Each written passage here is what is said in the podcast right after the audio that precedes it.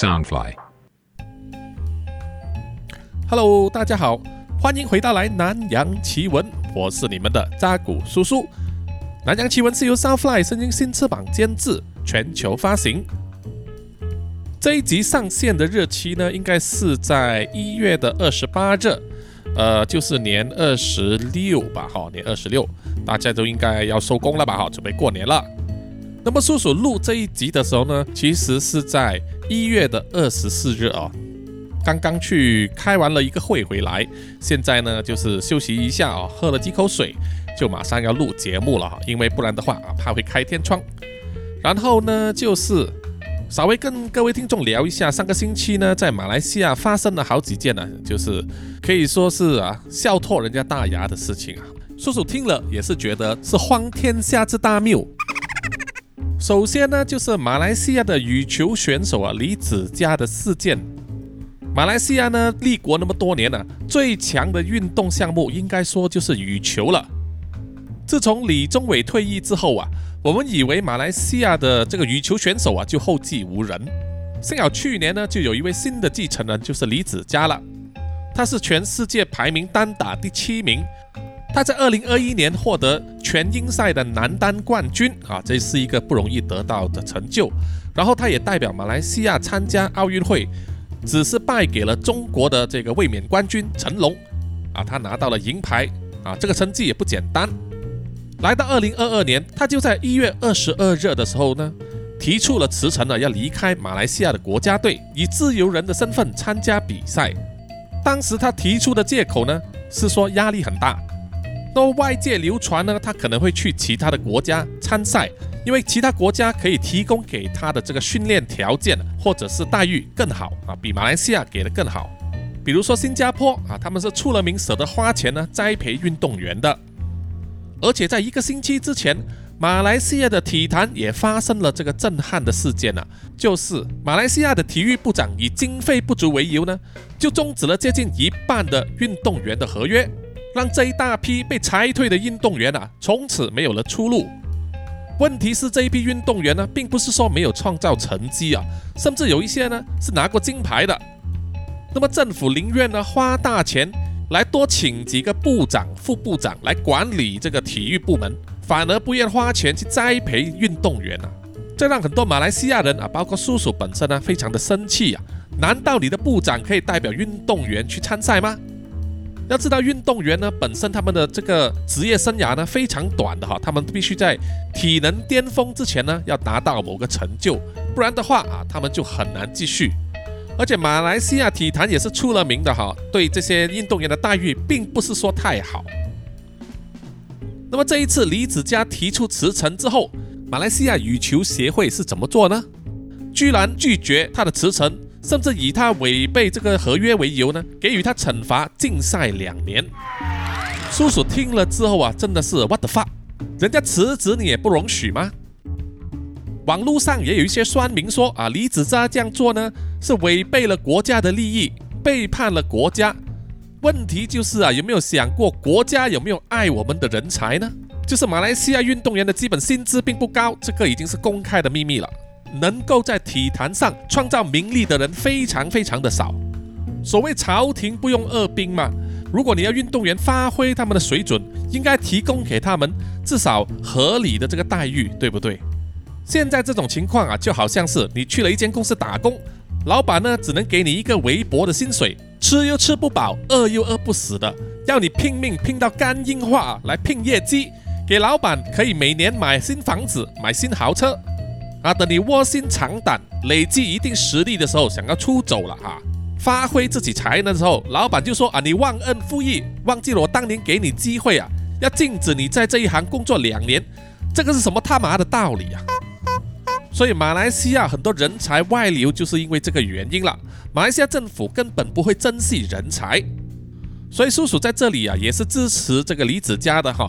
即使国家给你禁赛呢，你还是能够以其他的途径、个人的身份去参加其他的国际型比赛呀、为你自己争取这个名利。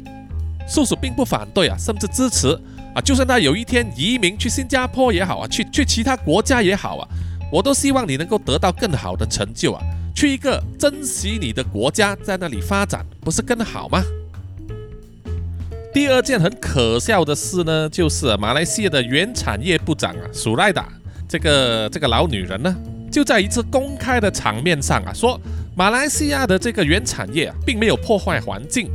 不会影响到马来西亚的其中一种珍禽异兽啊，欧朗乌蛋啊，红毛猩猩啊，它们的生态啊。接着呢，他就语出惊人的说，在现在的情况下，反而是红毛猩猩呢，只要见到人类的话，就会主动发出攻击，呃，伤害人类，而不是啊，人类去伤害红毛猩猩。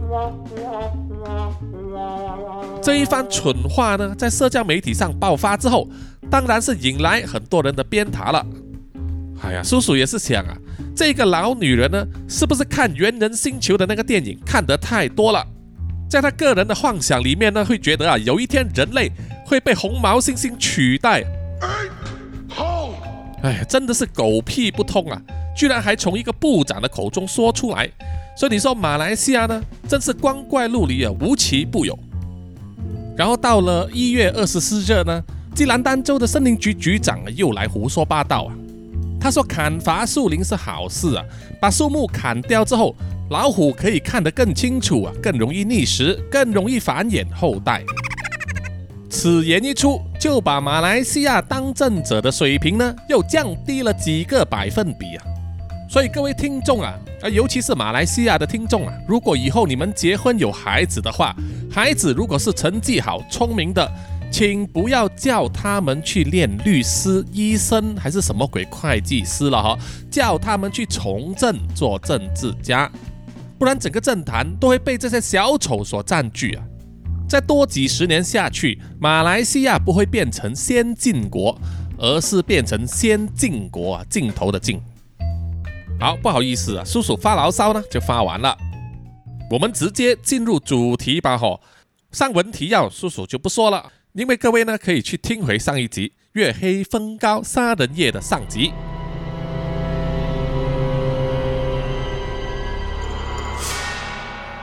当玲玲打开了车尾行李箱后盖的时候，就发现她的闺蜜玛丽就躺在里面，处于昏迷的状态。当玲玲想要尝试叫醒玛丽的时候，一条皮带突然间从后方伸过来。套住了玲玲的脖子，然后往后拉，把玲玲扯得呢后背啊直直贴着一个强壮的男人，呼吸困难的玲玲啊不断的挣扎，并且尝试往后看了，他才看到出手勒着他的人正是吉米。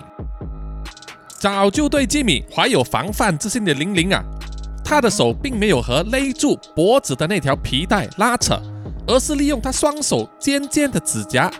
不断的往后乱抓，听到吉米大叫一声，估计是被他抓伤了，勒住脖子的皮带也松了，玲玲就反手一个袭撞，打在吉米的肋骨上，打在吉米的肋骨上，迫使吉米啊往后退了几步。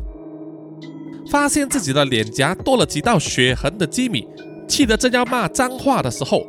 没想到玲玲一个踢腿啊，就踢中了他的下阴，痛得他跪倒在地上哀嚎。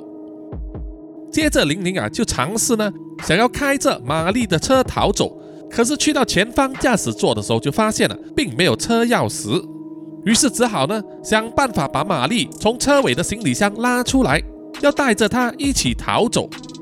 可是这个活呢却很耗费力气啊，几乎是用了九牛二虎之力。把昏迷的玛丽拉出行李箱外，跌倒在地上。这样子一下的撞击，让玛丽慢慢的苏醒过来。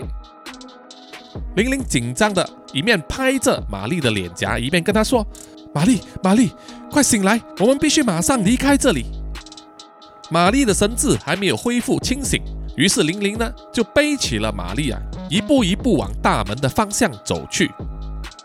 而痛得眼泪直流的吉米啊。大骂了几句，死贱人！你看我不整死你才怪！一手拿起了皮带，踉跄的站起身，往玲玲的方向追了过去。然后右手用力一挥，把皮带当成鞭子这样子甩出去啊！金属做的皮带扣重重的打在玛丽的后背上，痛得她大叫一声，全身颤抖啊！拉得玲玲也失去了平衡，两个人就这样子摔倒在地上。吉米继续挥动他的皮带啊，其中一下打在玲玲的肩膀上，马上刮出来了一条血痕。玲玲痛得举脚一踢，踢在吉米的小腿上啊，然后玲玲又随手抓起地上的一把泥土，撒向吉米的脸部，让他一时之间无法睁开眼睛。这个时候，玛丽怪叫一声，冲上去撞了吉米的腹部啊，把他推倒，然后玲玲也跟着扑上去呀。两个女生七手八脚的想要压制住吉米，可是毕竟吉米的力气比较大。一时之间都无法压制他，可是吉米又没有办法挣脱他们两个人。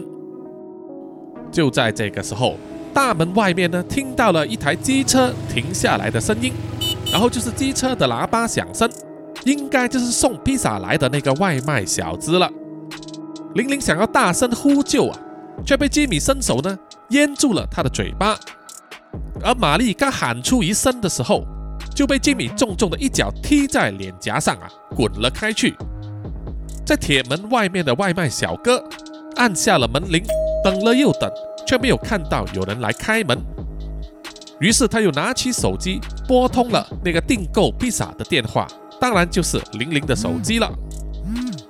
可是玲玲的手机呢，还插在他的后臀部的裤带上啊，即使想起来啊，他也没有办法用手去接听。因为他的手呢，还忙着要压制住啊，吉米。在门外的外卖小哥等了又等，一直等不到人开门来接受这个披萨的时候啊，还在烦恼着下一步应该怎么办。接着，两盏非常耀眼的车灯光就照向了他，让他几乎睁不开眼睛。一辆豪车就停在外卖小哥的机车前面。然后从豪车里面走下来的人正是叶太太，在叶家豪宅的院子里面，还在地上扭成一团、难分难解的玲玲、玛丽和吉米。这个时候发现啊，外面的大铁门打开了，然后一辆豪车慢慢的驶进来，接着就看到啊，从豪车里面下来的正是叶太太和叶先生。叶太太的手上还拿着好几个披萨。叶先生看到了吉米在地上的狼狈模样，笑了出来。吉米满头大汗啊，又气又怒地说：“你们终于回来了，还不快点帮忙一下？”叶氏夫妻相视而笑，然后叶太太呢，就将她手中的披萨交给了叶先生，然后从他的小包包里面掏出了一柄手枪，指向了玲玲说：“放手吧，够了。”在手枪的面前，玲玲和玛丽啊都无可奈何，只好放开了吉米。睁开了束脖的吉米啊，并没有马上站起身，他只是恼羞成怒的挥拳打在玛丽和玲玲的头上，让他们两个人马上昏了过去。不知道昏迷多久之后啊，玲玲才慢慢的醒来，她感觉到有人在轻拍她的脸颊。等她慢慢的睁开眼啊，可以看清楚周围的时候，才发现自己身处于一个好像是地下室的地方。这个地下室空空荡荡，只有一张桌子、两张椅子。桌子和椅子呢都被锁在了地上啊，不能够移动。而玲玲呢就被绑在其中一张椅子上，身边放了一个脚架，脚架上面有一台摄像机，镜头就对准了玲玲的前方。是一大片黑黑的镜子。Lawrence 哭着跟玲玲说：“姐姐，姐姐，你快醒来呀！”玲玲紧张的问他：“我在哪里呀？我的朋友呢？我的朋友在哪里呀？”Lawrence 回答说：“你的朋友在拜拜室里面。”玲玲听了之后啊，并不知道他所谓的拜拜室是指什么东西。不过眼前最重要的就是要逃脱。于是啊，他就跟 Lawrence 说：“Lawrence，你帮忙姐姐可以吗？你帮姐姐松绑吧。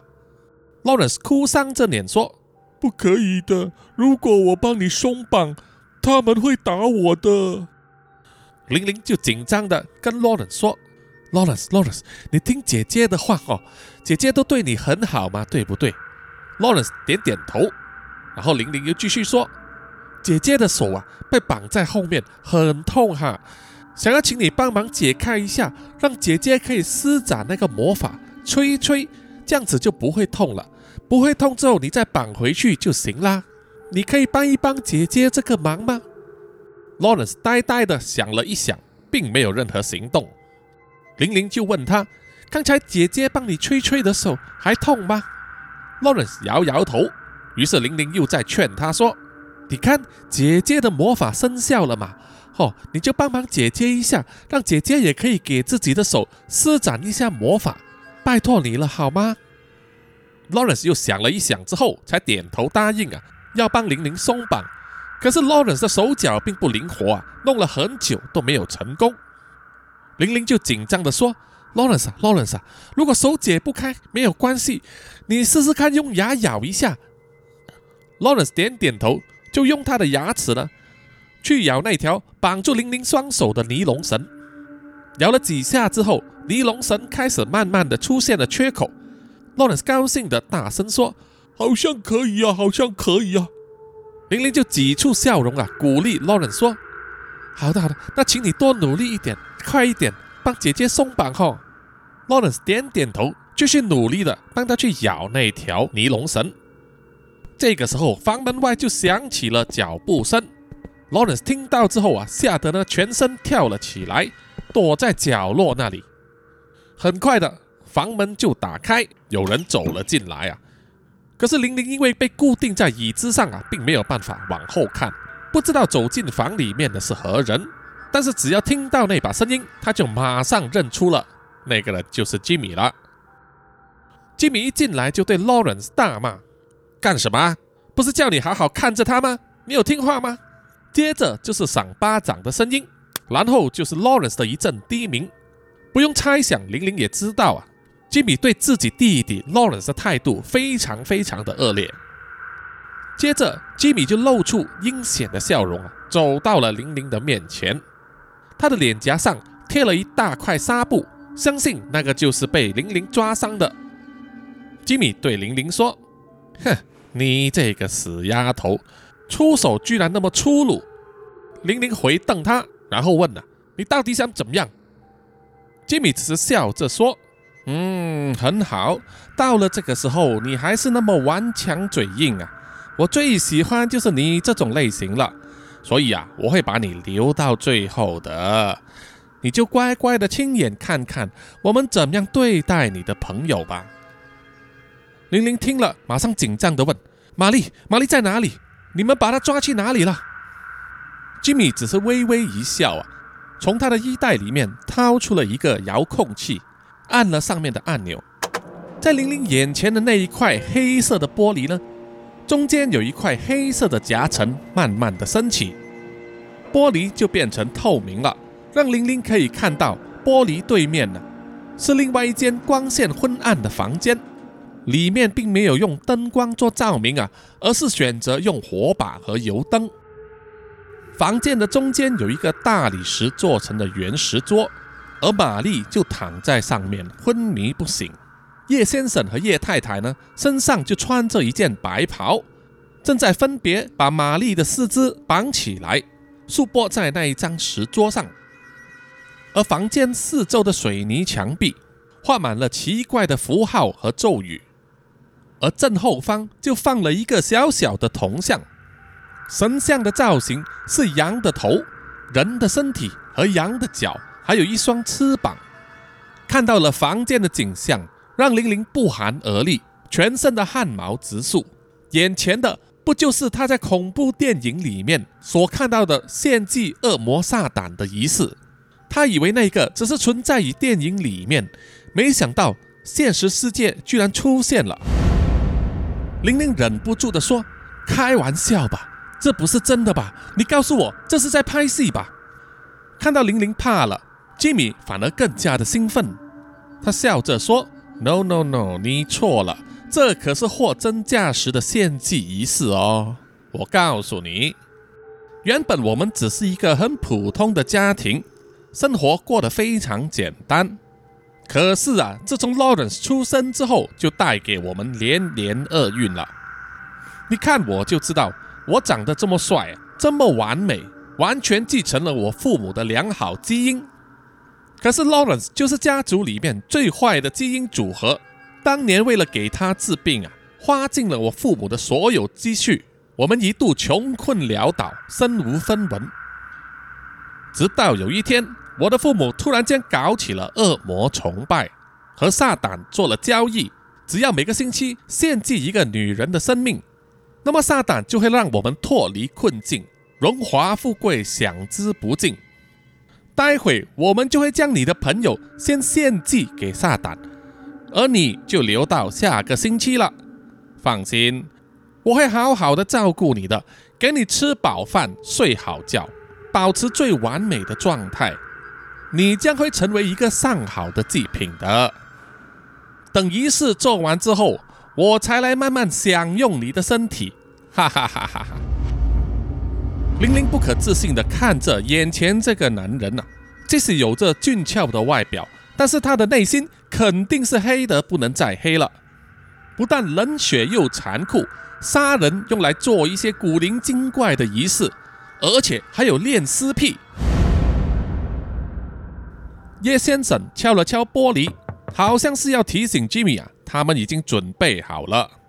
于是吉米就走到玲玲的身边，开动了那一台摄影机，准备拍下眼前即将发生的事情。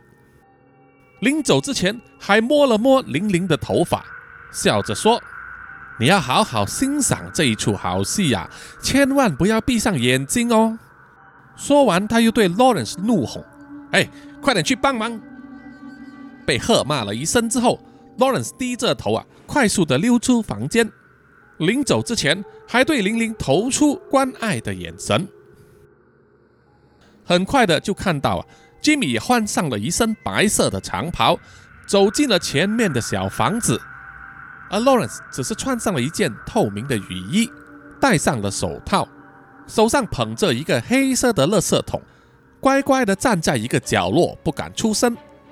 叶先生和叶太太各拿起一把大剪刀，把玲玲身上的衣物全部剪开、脱下之后，把全部衣物丢给 Lawrence，放在他手上的垃圾桶里面。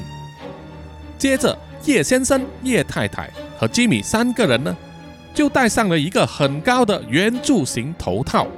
看起来就像是七爷八爷一样，他们在躺着的玛丽周围围成了圈圈，念念有词。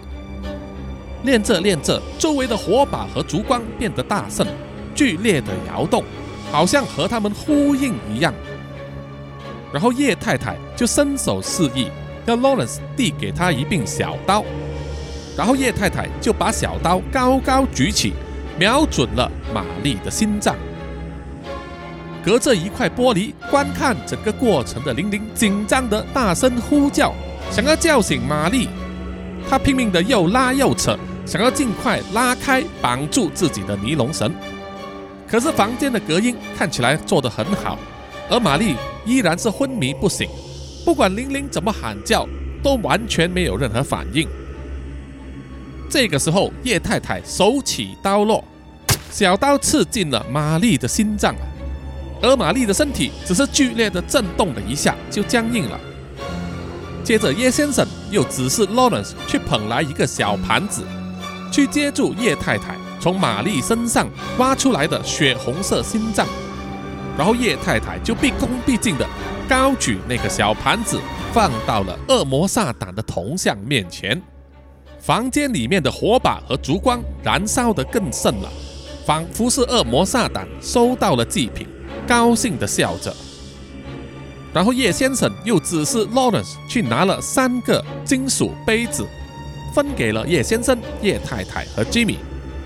他们三个人用手上的杯子盛满了从玛丽身体流出来的血液，高高举起，咏唱着咒语，然后让杯中的血液倒下来，染红了他们的面罩，甚至还张开口，伸出舌头。又吸又舔的去品尝那些热滚滚的鲜血，亲眼目睹自己的闺蜜玛丽被杀，玲玲几乎崩溃了。她又喊又叫，出尽全力又拉又扯，即使双手已经被尼龙绳磨得破皮流血，她也不在乎，因为相比伤口的疼痛，她心里面的伤更疼。房间里面的献祭仪式好像已经完成之后，叶先生就指示啊，Lawrence 去捧来一个铁盒子和玻璃罐，罐子里面装满了一颗颗好像糖果那样的东西。叶先生从罐子里面啊。掏出了几颗，分给了叶太太和吉米，然后一起把那个糖果吞食了。接着，他又打开了铁罐子，拿出了几根手卷烟，分给了叶太太和吉米啊，点起来抽。不久之后啊，他们一面抽烟，一面手足舞蹈起来，动作非常的怪异啊。很明显，他们是嗨了啊！他们刚才抽的是大麻。而吃的呢，很可能是迷幻药之类的毒品。看到自己的父母和哥哥都嗨起来之后啊，Lawrence 就放下了手上的东西，快速的离开了那间房。而隔着玻璃窗，玲玲只可以看到嗨起来的叶先生和叶太太脱下了他们的长袍，然后开始拥抱亲吻，也不管自己的儿子就在身旁。直接就倒在血淋淋的地板上，互相抚摸起来。而嗨起来的吉米也是爬上了石桌，尽情的抚摸玛丽的尸体。这种完全毁三观的画面，玲玲根本就不想看了。他闭起了眼睛，专注的要去拉扯绑住自己双手的尼龙绳。不久之后，他身后的房门打开，而 Lawrence 就走了进来。他身上沾满了血液，手上拿着一柄剪刀，哭着对玲玲说：“对不起啊，玲玲姐姐，我救不了你的朋友。不过你放心，我现在就来救你。”说完，就跑到了玲玲的身后，尝试要去剪断那些尼龙绳。Lawrence 的手脚依然不灵活，但是玲玲可以感到啊，绑住他双手的绳子越来越松了。他心里非常的着急啊，一边又观察着另外一个房间夜市三人的动作，希望他们没有留意到 Lawrence 正在协助他逃跑。过了几十秒，但是感觉上就好像过了几个小时之后啊，玲玲感觉到绑住她双手的尼龙绳已经很松了，她双手用力一挣就把它扯断了。可是同一时间呢，也不小心碰倒了正在拍摄的录影机脚架。翻倒的录影机敲在玻璃窗上，发出了响声，惊动了最靠近玻璃窗的吉米啊！回头来看，当吉米看到脱绑的玲玲站起了身，被 Lawrence 拉着走出门外啊，他的眼睛都要喷出火来。他愤怒地敲打玻璃窗，大声的怒吼，然后跳下了石桌，去通知他还在地上撕磨的父母。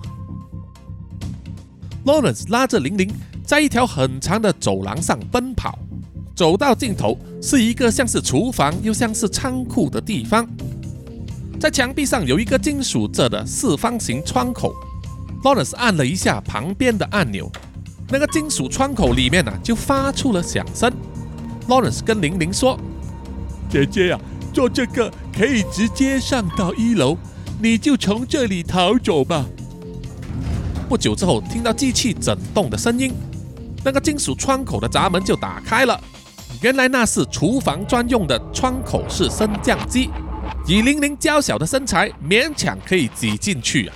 当玲玲半个身子进去之后啊，他想起了 Lawrence 的处境，于是就问 Lawrence：“ 那你怎么办呢？”Lawrence 就回答说：“姐姐，你先走，你不用管我。”玲玲知道这个升降机只能装一个人。但是在当下叫他抛下 Lawrence 一个人逃走，他好像又做不到。他一面摇头想要下来呀，可是 Lawrence 却一直推着他的身体，要他挤进去里面。这个时候就听到了吉米的怒吼啊！原来他已经追上来了。吉米大喊了一声：“姐姐，你先走！”然后就按下了旁边的一个按键，启动了升降机。升降机的闸门慢慢的关上。缓缓的升起，躲在里面的玲玲也迫不得已啊，要收起了她的手脚。在闸门关上的那一瞬间，玲玲看到啊，吉米扑上来抓住了 Lawrence，两个人在缠斗。吉米揍了 Lawrence 几拳，把他推倒在地上，然后拼命去按升降机的按钮啊。可是他已经在上升之中，不可能中途停止。于是愤怒的吉米啊，就转身去走楼梯了。而躲在非常狭窄空间里面的玲玲，感觉到空气非常的闷热，她可以清楚听见自己的呼吸声和心跳声。他在密闭空间里面什么都不能做，只能期望这个升降机快一点到达目的地，然后打开闸门。不久之后，整个升降机震动了一下，闸门就慢慢的打开了。玲玲等不及啊，伸手硬硬的把闸门拉开。以最快的速度爬出来，原来他就来到了豪宅后面的私厨房。他尝试要去打开私厨房的后门呢，可是已经锁上了，怎么样也拉不开。于是又转身往客厅逃去。跑到了客厅之后啊，所有的门窗都已经锁上，无法打开。于是玲玲想要举起一张椅子啊，去敲碎落地玻璃。可是她的力气不够啊，没有办法挥动椅子，于是就随手呢拿起一些花瓶和摆设呢，抛向了那一块落地玻璃，可是却被弹回来啊，根本没有办法把它打碎。这个时候，气喘呼呼的吉米已经从楼梯啊爬上来了，而玲玲就随手抓起一个花瓶作为武器。两个人绕着一张沙发转圈圈对峙着，双眼充满血丝的吉米对着玲玲摇摇头说：“嘿嘿，来呀，反抗吧，反抗才好玩嘛！来来来来来，我刚刚杀掉你的朋友啊，快来攻击我吧！”玲玲又想起了刚才的画面了，气得对着吉米抛出了那个花瓶，吉米很轻松的就闪开了，然后就往玲玲扑了过去。玲玲马上蹲下闪开，往旁边爬过去啊！吉米扑倒了沙发，然后伸手抓住了玲玲的脚跟。玲玲不断的挣扎，另一只脚呢就伸长踢中了吉米的鼻子啊，迫令他松开了手。玲玲马上爬起身来，往楼上跑去。一阵剧痛冲上了头，吉米摸到自己的鼻子血流如注啊！非常的生气，他站起了身，打开了客厅的一个橱柜啊，拿出了一根高尔夫球棒，往楼上追去。当来到楼梯的转角处，吉米抬头一望啊，就看见玲玲已经在那边等着他了。玲玲把放在楼梯口旁边的一张桌子，往楼梯下方推倒，在重力加速度下，桌子飞快的冲下来。吉米闪避不及啊，其中一只脚被桌子打中，痛得他倒在楼梯上大叫。成功阻挡吉米之后，玲玲转身就跑。他看见楼上有四五间房门，于是一间一间的打开。第一间房非常的脏乱，家具也特别陈旧，窗口也被封上，无法打开，看起来就像是 Lawrence 的睡房。他打开第二间房门，是一间储藏室，里面堆满了箱子、盒子、塑胶袋，还有杂物等等。然后再打开第三间房，里面充满了男人的古龙水味，装潢相当的豪华，看起来就是吉米的房间了。房间有一扇很大的落地窗门，玲玲打开落地窗门之后啊，走出去是一个小露台，从露台往下望。就是豪宅的花园了。从那个高度往下跳的话，玲玲心想啊，应该不会摔死啊，但是难免会受伤。于是他就想到了做一条绳索还是什么的，能够让他爬下去。于是他就马上跑去锁上了房门，扯下他的所有窗帘、被单等等，想要绑起来做成一条绳索。可是长度明显还是不足啊。于是玲玲又去打开了她的衣柜，衣柜里面虽然都挂满了名牌的衣服，可是衣柜的门上有一片镜子，镜子周围贴满了宝丽来照片而拍摄的都是很多年轻少女死后的模样，看了令人呕心，随便一数就知道啊，受害者至少有十几个人。这个时候嗨到不行，半身赤裸的叶先生和叶太太走了上来，看到躺在楼梯上，一只脚被桌子啊卡住的吉米啊，忍不住笑了出来。吉米愤怒的破口大骂：“看什么看？快点来帮我啊！那个女人跑去楼上了。”叶先生一面笑啊，一面帮吉米抬起了那张桌子，扶起了一拐一拐的吉米啊。慢慢的走上楼，而叶太太也一间一间房门的去开，看看到底玲玲躲在哪里。当然，他们很快就发现了玲玲反锁了吉米的房门，躲在里面。吉米愤怒的在房门外大喊大叫啊，拼命的撞门。玲玲听到撞门声，心想她自己没有多少时间了。于是就把绳索啊，其中一端就绑在露台的栏杆上垂下去，然后自己也慢慢的爬上了栏杆。从二楼往下看呢，心里难免有一点畏高啊，毛毛的。可是当房门被撞开之后，玲玲只好深吸一口气啊，抓着那条绳索往下跳。玲玲成功着地，没有受伤，但是双腿还是又麻又痛。他咬紧牙根站起身，往外面的大铁门跑去。叶先生他们在二楼的露台看到玲玲跳下去之后啊，虽然很紧张，但是却不敢跟着往下跳啊，只好转身呢回去跑楼梯。这给玲玲争取了一些时间。门外的大铁门因为是用电力控制啊，玲玲用力也拉不开。可是门中间有一根横柱啊。玲玲觉得可以借助它爬出那一道接近三米高的铁门，于是她往后退了几步之后啊，深吸一口气，快速的冲刺，踩着大铁门中间那一条横杆，然后往上一跳啊，终于给他的手呢抓到了大铁门的顶端。因为他的脚受伤，所以行动比较慢的吉米对着他的爸妈叶先生和叶太太大喊说。快点去追呀！追！爸，你把车钥匙也拿去。妈，你记得带枪。如此发号施令，就好像是一家之主啊。而叶先生和叶太太也对他的儿子吉米唯命是从。就在大厅的入口旁边一张矮桌上，各拿了车钥匙和叶太太的包包。叶太太从包包里面掏出了手枪，快步的追了出去。当叶太太看到玲玲差不多要翻过那道大铁门的时候，她马上举起手枪瞄准，然后就连开两枪。可能是吸食了毒品啊，还在发生作用。叶太太并没有办法打中玲玲，而她的手枪只是自卫用啊，只有两发子弹，打完就没了。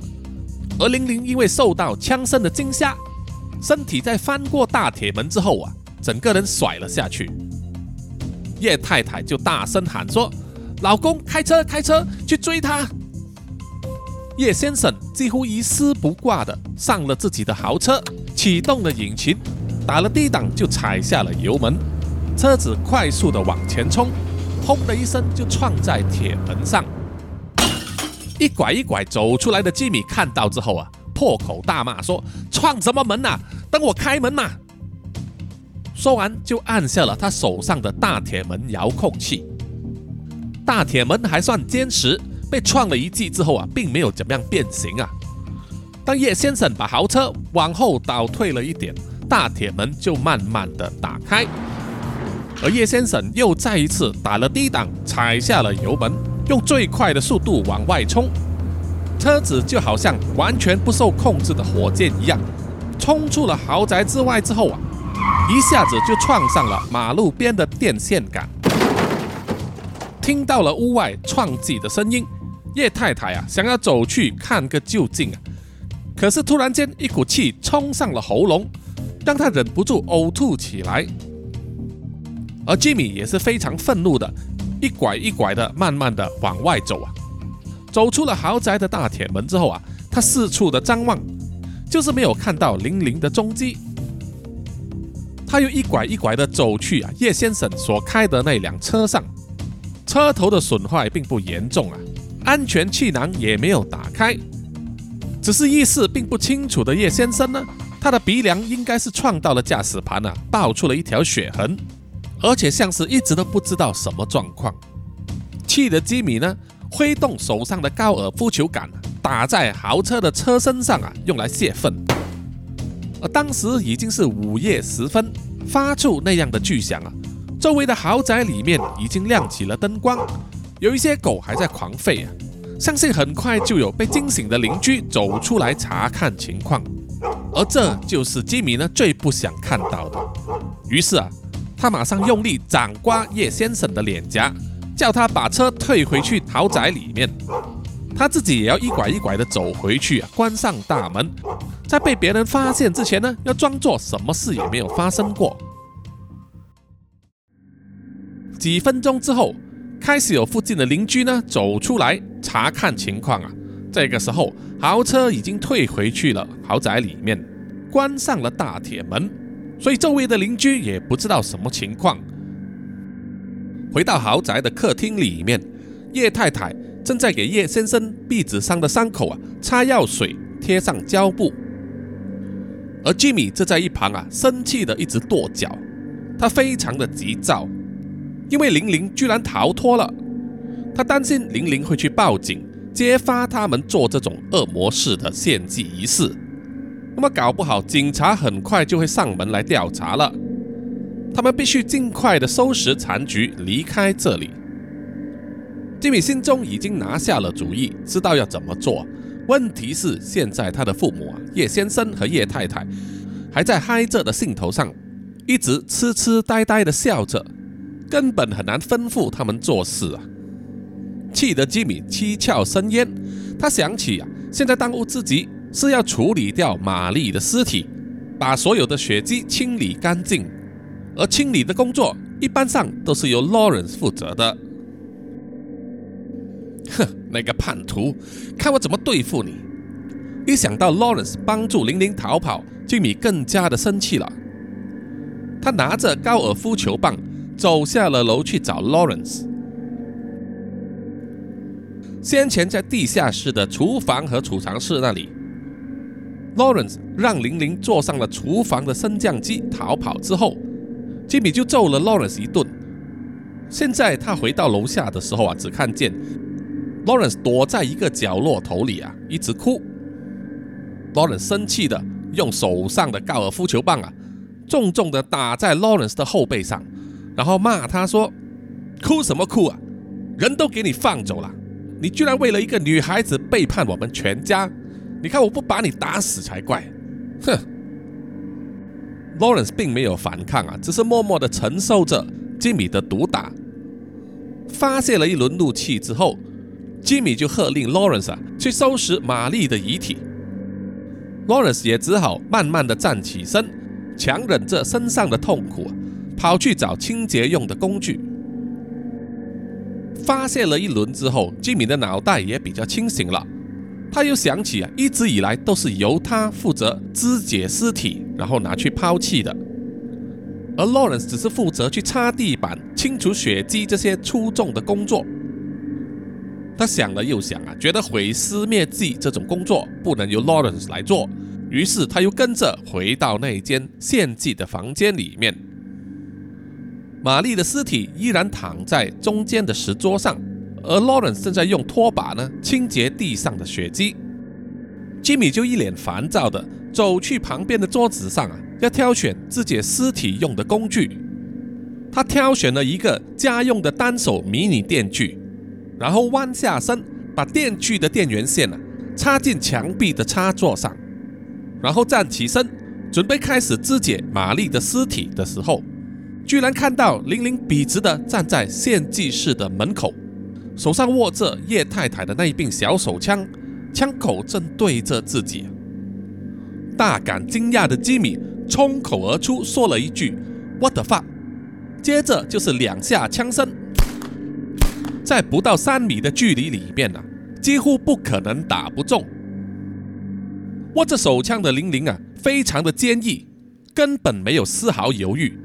他一见到吉米，就直接扣下扳机开了枪，一枪打中了吉米的肩膀，另外一枪打中了他的左腹。点二口径的子弹啊，威力并不大，但是在这么近的距离里面也有一定的杀伤力。伤口的血喷涌而出，不敢相信的吉米啊，一面退后，一面坐倒在地上。他指着玲玲，问他：“不可能。”你不是逃走了吗？居然还敢回来！满脸都是血污的玲玲并没有笑啊，她眼里面只有复仇的恨意。原来，当他爬出了大铁门之后，正在思索着要怎么样逃走，然后他就听到大铁门上轰隆的撞击声，他马上就想到啊，豪宅里面的人应该会开车出来追他。如果自己以双脚的速度逃跑，可能胜算并不大。接着，大铁门就打开了，叶先生的豪车就突然间冲出来，直直撞到了道路旁边的电灯柱。看到了这种情况，玲玲有些惊讶。接着，他又看到啊，豪宅的车尾行李箱自动打开了。就是在那个时候，玲玲灵机一动。想到了一条反向思考的妙计，于是他选择不逃跑，而是躲进了豪宅的车尾行李箱里面，等待时机。等到叶先生又把豪车开回去豪宅里面，关上了大铁门，玲玲就拉动了在车尾行李箱里面的一个锁，把行李箱盖打开。哦，这种设计呢，现代所有汽车都是内建的哈。玲玲拿着车厢里面的一个扳手啊，作为她的武器，小心翼翼地走出来，躲在豪宅外面呢，观察客厅里面的状况，伺机反击。当玲玲看到吉米离开了客厅，走到楼下去，而叶先生就说他要上洗手间，客厅上只剩下叶太太一个人了。玲玲想到是时机来了，于是她深吸一口气呀。就冲进去客厅里面，但是很快的就被叶太太发现了。大概叶太太也是被玲玲突然间出现了吓了一跳，她惊慌失措的要从包包里面掏出子弹给手枪重新填满子弹了，但是时间上已经来不及了，就被玲玲用扳手呢打倒在地上。为了确保叶太太没有那么快醒来，玲玲往叶太太的脑袋啊多砸了几下。打得他头破血流，昏死在地板上。接着，玲玲又拿起那把手枪，重新填上了两发子弹，然后小心翼翼地往后走。当他经过洗手间的时候，就听到里面有马桶冲水的声音。于是，玲玲就快步移动到厨房里面，轻轻地打开橱柜，看看能不能找到趁手的武器。可是，厨房里面并没有刀具，只有一些罐头。于是啊，玲玲就拿了其中一个罐头，然后再随便捡来一个装外卖用的塑胶袋，把罐头放在里面之后啊，不停的旋转，变成一个简易又有杀伤力的流星锤。当叶先生打开了洗手间的门出来之后啊，玲玲就从他的身后轻轻的靠近，靠挥动手上的罐头流星锤啊，往叶先生的脑袋砸去。叶先生应声倒地啊。玲玲还不放心，再多砸了几下，一直砸到塑胶袋里面的罐头都已经裂开了，她才罢手。解决了叶氏夫妇之后，剩下的就只有吉米了。玲玲又去拿了一个罐头和一个塑胶袋，做了第二个土制罐头流星锤，然后就小心翼翼的持枪，慢慢的走下了楼，循着声音来到了献祭室。就看到吉米手上拿着迷你电锯，正要肢解玛丽的尸体，于是二话不说就对他开枪。受了两枪枪伤的吉米还想挣扎，他挥动手上的迷你电锯啊，想要逼退玲玲，可是玲玲却处变不惊，一直挥动着手上的那个流星锤啊，划破空气的声音嗡嗡作响。让吉米听到了之后啊，也觉得被那个东西打中真的很不好受。吉米只好一直后退，后退到连迷你电锯的电源线也被他拉到离开了电源插座，失去了电力，等于就是废了武功了。这个时候，玲玲却挥动了流星锤啊，打在吉米受伤的脚踝上，痛得他连声哀嚎。然后又再挥动一次，真正打中了吉米的下巴，让他晕头转向啊，倒在地上的血泊之中。吉米不住地向玲玲哀嚎说：“不要杀我，不要杀我，请你不要杀我。”玲玲只是冷笑的回答说：“我不会杀你，因为我并不是你。”说完了，又再挥动了流星锤，打中了吉米的额头，让他晕死在地上。解决了吉米之后，玲玲才松了一口气。他疲累的转头望向 Lawrence Lawrence 举高了双手，用很恐惧的眼神望着玲玲。玲玲只是笑着跟他说：“Lawrence，不用怕，姐姐不会伤害你的。”因为你救过姐姐嘛，来，我们走吧。玲玲伸出了手给 Lawrence 握着，然后拉着他去了隔壁那间玻璃密室。玲玲捡起了掉在地上的摄录机，回放一下，确认啊里面有拍到叶氏一家人杀害玛丽的场面。然后他就带着 Lawrence 呢回到了豪宅的停车场。玲玲从玛丽的车子驾驶座底下呢拿出了玛丽的手机。拨通了警察的电话，报了案，然后就和 Lawrence 呢静静的坐在车子那里啊，等待警察来临了。好，本期的南洋奇闻故事啊，月黑风高杀人夜就到此结束了。谢谢各位听众的收听。如果有什么意见或者回馈的话，欢迎到南洋奇闻的 Facebook、IG、YouTube、Apple Podcast 还有 Mixer Box 等频道呢点赞留言哦，谢谢大家。好了，现在到了列出留言的时间。首先是在 IG 上，针对第一百二十六集《夜黑风高杀人夜》上集呢，这位听众新嗲零五二幺就说：“我来了，上班第一时间看叔叔有没有更新啊？谢谢你啊，叔叔星期一更新啊，你一定会听到。”然后这一位听众 Stanley 放四七六八就说：“想请问扎古叔叔，这一集一开始的背景音乐是哪一首啊？感觉很好听啊。”叔叔用的呢都是那种版权性的音乐哦，是买回来的。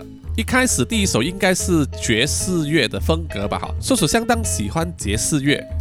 如果你私信叔叔的话，叔叔可以把那首歌发给你哈。然后下一位听众 Adam Loxley 就说：“哈哈哈，吉米解锁变态杀人魔成就了，哈哈哈，没有错，没有错。”我们的南洋探险家 Jimmy Chin 他也说啊，我相信各位解锁主角的渣粉应该很喜欢被苏拉雅虐待啊，反而我就说叔叔没关系，我这个主人翁你尽情发挥，死得很惨也可以啊，所以呢啊我就把吉米呢做成被虐待的变态杀人狂了，谢谢你的慷慨大度哈。接下来这位听众 Lancer 三幺幺三幺就说傻孩子啊，哪有一见面就铸成好姻缘的？是说，现今社会素食爱情是主流啊。我个人觉得，素食爱情当中，爱情不一定有，但激情是肯定有的啊，没有错啊。其实很多人心中呢，都很期待啊，这种电视剧里面那种呃一见钟情的那种画面啊，对不对？多少都会有一点期盼吧。接着，这位听众 A K A 六幺六啊，他就是英年早逝的 Podcaster，他说，本集的重点呢是给姐姐吹一吹。哈哈哈哈哈！我知道你要说的是什么意思啊，但是叔叔的回答就是，不可以色色的哈，叔叔并没有那个意思哦。好，接下来是在 Mixer Box 上的留言，针对同一集啊，这位新的南洋侦查员呢，林家达啊，谢谢他的头像，然后他说准备来听啦，等打疫苗了啊，恭喜你啊，疫苗呢一定要快一点接种啊，这样子才啊有保障。然后第二位是南洋侦查员二十公园，他也说我也投降，暗赞投降，谢谢你啊，谢谢你一直的支持。然后是幺零零幺，他说虽然是虚构的故事，但是内容很精彩，扎古叔叔棒棒啊，谢谢你，谢谢你也是一直支持我哈。然后呢是南洋侦查员三十三，他说准时刷新，还是没抢到头像，谢谢叔叔，丰富我的上班热。哎，你上班可以听 podcast 吗？可以戴耳机听吗？不会被老板发觉吧？下一位是 Taro b o l 他说好听，期待续集。星期一听到叔叔说好故事啊，好开心。然后下一位是海王，他说棒啊，精彩的故事中。然后是苗疆杀人瓦，他说还是最喜欢听叔叔说原创故事啊。如果叔叔的故事能拍成电影，一定去看啊！我也叔叔也是很希望啊能够拍电影。然后林奕晨他说赞啊，谢谢你，谢谢你。卡拉脑粉他说断在精彩的地方，没错，就是要你续集一定要听嘛哈，这个是我们做吊胃口的方法。然后这一位听众大拇哥就说感谢叔叔又带来精彩的故事啊，谢谢你。然后这位叫做虾之窝，他说从第一次听到叔叔的故事到现在已经半年时间了，每天上班必定听一集，已经把之前的每一集都补完进度了。谢谢叔叔的陪伴，加油！哇，谢谢你，一百多集你可以听完了，谢谢谢谢。然后呢，就是真爱笑啊，我们的南洋侦查员他说，哈哈哈哈，叔叔好残忍啊，断在这种地方，这样还要等到周五呢。原本就每一天期待更新了，现在这几天更难熬了啦。期待叔叔快点更新啊，辛苦了，加油！谢谢你，真爱笑。确实呢，叔叔在以前呢编故事的时候啊，就已经学到了，要在每一集的最后里面加一个 cliffhanger，吊胃口的地方啊，在 Netflix 里面他们叫做 hook。一个勾勾着你的那个影头。最后一则留言呢，就是来自新的南洋侦查员啊，蔡小华，他就说：“叔叔总是能够说得引人入胜啊，跟着剧情情绪起伏，非常紧张刺激。这一期还要压低声音说话，蛮伤喉咙的，辛苦叔叔了。持续支持，为了加入南洋探险队啊，特地下载这个 app，谢谢你特地下载这个 Mixer Box，谢谢你们的支持。”好，最后呢，就让叔叔啊念出赞助者的名单。这些名单呢，叔叔也会写在南洋奇闻的官网里面哈。